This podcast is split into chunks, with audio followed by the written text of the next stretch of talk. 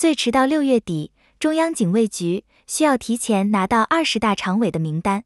对其中的政治局委员的人选提升警卫级别按照常委的级别进行警卫。就是为了防止出现廖国勋这种被做掉的情况。而最近王岐山秘书被抓天津市长廖国勋挂了说明二十大常委还没有尘埃落定